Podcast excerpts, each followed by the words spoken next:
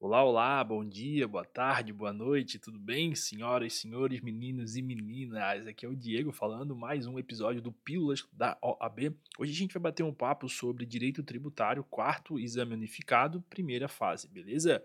Antes de mais nada, né, pessoal, não esquece de seguir a gente aqui no, no Spotify ou se inscrever no, no YouTube, esse, os episódios, alguns estão indo para lá também, né? Segue a gente lá no Instagram, todo dia tem anúncios, tem é, pílulas novas e também tem os nossos cursos, né? Então você que está iniciando aí a sua jornada uh, na primeira fase, não esquece que você vai passar e vai ter a segunda fase. E os nossos cursos, a gente vai deixando aqui os links na, nas descrições e fica de olho no Instagram, sempre tem uma promoção, alguma coisinha nesse, nesse sentido, beleza? Então, pessoal, sem mais delongas, vamos aí direto para a nossa primeira questão. Olha só, a empresa ABC Limitada foi incorporada pela empresa XYZ em 15 de 6 de 2011, sendo que os sócios da empresa incorporada se aposentaram sete dias após a data da realização do negócio jurídico. Em 30 de 6 de 2011, a fiscalização da Secretaria da Receita Federal apurou crédito tributário anterior à data da incorporação, resultante do não recolhimento do IRPJ e do CSLL, entre outros tributos devidos da responsabilidade da empresa ABC Limitada. Pelo exposto, o crédito tributário deverá ser cobrado de quem? Entenderam, né? A empresa XYZ, ela comprou, ela incorporou a ABC, a empresa ABC, e aí tinha lá uns créditos tributários. Os proprietários da empresa antiga se aposentaram. O que, que isso quer dizer? Que eles não continuaram na atividade, na laborando na atividade. Isso é isso é, é isso é isso é muito é, determinante para a resposta dessa pergunta, né? Por quê? Porque quem tem que pagar agora essa, esses créditos tributários é a empresa que incorporou, tá bom? Que incorporou, é a XYZ. Beleza? Porque isso lá, essa questão é bem típica, tá, pessoal? Na primeira e segunda fase rola direto. O artigo 132 do CTN ele vai dizer que a pessoa jurídica que resultar da fusão, transformação ou incorporação de outra ou em outra é responsável pelos tributos devidos até a data do ato pelas pessoas jurídicas de direito privado fusionadas, transformadas ou incorporadas. E aí, é, nesse caso, né, como foi aí uma incorporação da, da, da empresa ABC pela a XYZ, então a XYZ é a que passa a ser responsável pelos tributos mas é muito importante, tá? A outra que as pessoas da outra empresa, eles se aposentaram, eles não estão mais naquele segmento. Se ele estivesse, daí muda tudo, tá bom? Fique esperto quanto a isso, beleza? Questão número 2. O imposto sobre operações relativas à circulação de mercadorias e sobre a prestação de serviços de transporte intermunicipal e interestadual e de comunicação tem seus princípios delineados na Constituição que é complementada pela Lei Complementar 87, com as alterações posteriores. A respeito desse imposto, é correto afirmar que, letra A, é autorizada a sua cobrança sobre bens importados do exterior por pessoa física que tenha o intuito de comercializá-lo, mas é vedada a sua incidência quando esses bens importados do exterior são destinados ao consumo próprio de pessoa natural. Vamos lá, né? A, a Lei 87, lá no seu parágrafo 2 perdão, no seu artigo 2 parágrafo 1 inciso 1, vai dizer que incide sobre a entrada de mercadoria importada do exterior por pessoa física ou jurídica, olha só, ainda quando se tratar de bem destinado a consumo ativo, a, a consumo ou ativo permanente do estabelecimento. Por isso que está que tá errada essa questão, tá bom? Fica esperto quanto a isso. Letra B ele tem função principalmente fiscal, podendo ser seletivo em função da essencialidade. Incide sobre o valor agregado em obediência ao princípio da não cumulatividade, mas não incide sobre o ouro quando definido em lei como ativo financeiro. Isso que eles foram lá no fundão do baú mesmo, né? Porque o artigo 155, parágrafo 2 inciso 3 da CLT, da CLT, da Constituição Federal, perdão, vai dizer ali né, que poderá ser seletivo em função da essencialidade das mercadorias e dos serviços. Aí lá na Lei 87, o artigo 8 vai dizer que a base de cálculo para fins de substituição tributária será, aí a linha C, a margem do valor agregado, inclusive lucro, relativa às operações ou prestações subsequentes.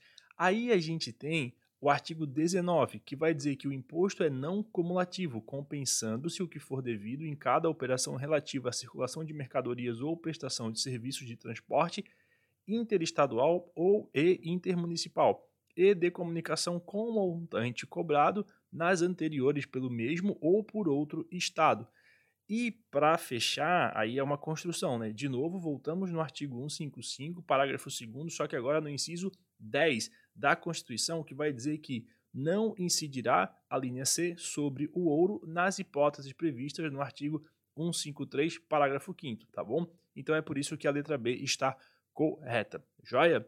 A letra C diz o seguinte, olha só, ele incide sobre operações que destinem a outros estados petróleo, inclusive lubrificantes, combustíveis líquidos e gasosos dele derivados, e energia elétrica, assim como nas prestações de serviço de radiodifusão sonora e de sons e imagens de recepção livre e gratuita. É o contrário, tá bom?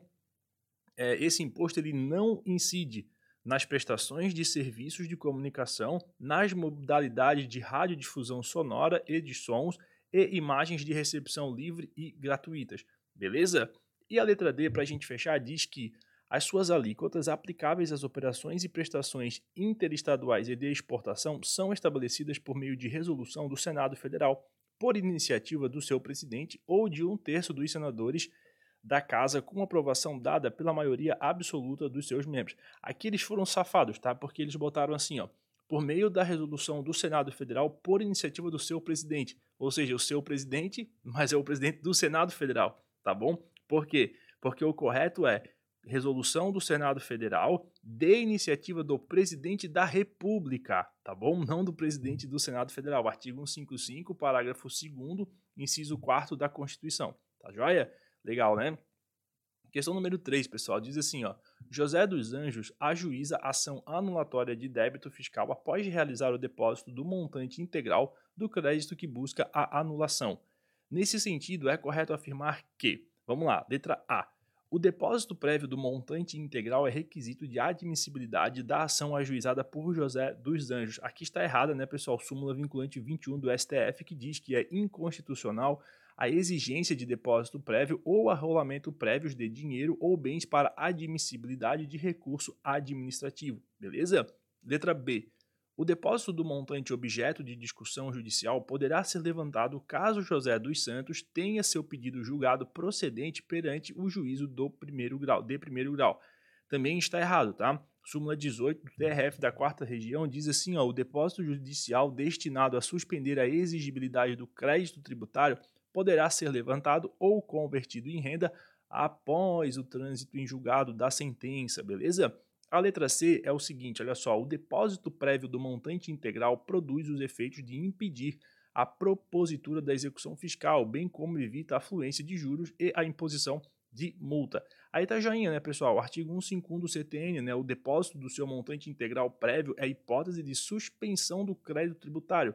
Logo, não pode ocorrer a execução fiscal, pois esse crédito encontra-se suspenso e em consequência disso, não haverá incidência de juros e a imposição de multa, que fica por conta da própria Caixa Econômica Federal, que é a responsável por receber o dinheiro depositado, beleza? E para encerrar, teria a letra B, a letra D. Caso o contribuinte saia vencido, caberá à Fazenda promover a execução fiscal para fins de receber o crédito que lhe é devido.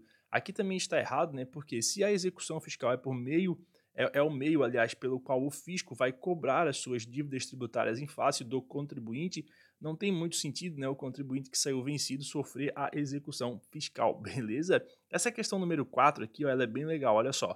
A redação da súmula vinculante 28, que foi a que a gente viu agora, né, ali na letra da, da 3, que diz que é inconstitucional a exigência de depósito prévio como requisito de admissibilidade de ação judicial na qual se pretenda discutir a exigibilidade do crédito tributário tem por escopo impedir a adoção do, de qual princípio jurídico, né? A letra A diz que é, diz que é o princípio venire contra factum próprio.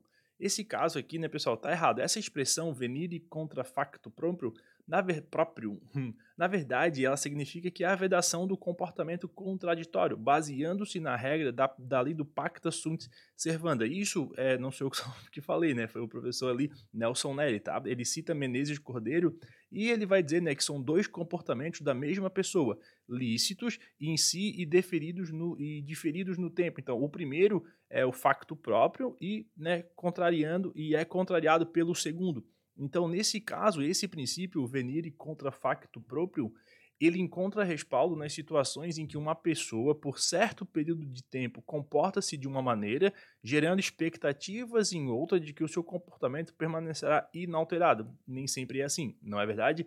Aí a gente tem a letra B, que é a exceção do contrato não cumprido, tá, tá errado, né? E a letra C fala que é o solve et repete. O que, que é isso, né? É primeiro paga e depois reclame. Então ele vai exprimir que, mesmo discordando de um valor que é cobrado, o suposto é, devedor ele deveria promover o pagamento e depois contestar a cobrança, pedindo a devolução da a devolução, né, que seria no caso a repetição. Então por isso que diz que é inconstitucional a exigência de depósito prévio como requisito de admissibilidade de ação judicial na qual se pretenda discutir a exigibilidade do crédito tributário. Isso é é, para impedir a adoção do solve et repete, do pague depois reclama. Não, não, é, não é isso, não pode fazer isso, beleza? Então, galera, é, como eu falei, era bem rapidinho, né? A gente chega aqui ao final de mais um episódio, episódio acho 77, pô, coisa pra caramba já, ou 76, não me lembro, mas é, é por aí. Então a gente deixa aí um grande abraço, bons estudos para vocês e até a próxima. Tchau, tchau.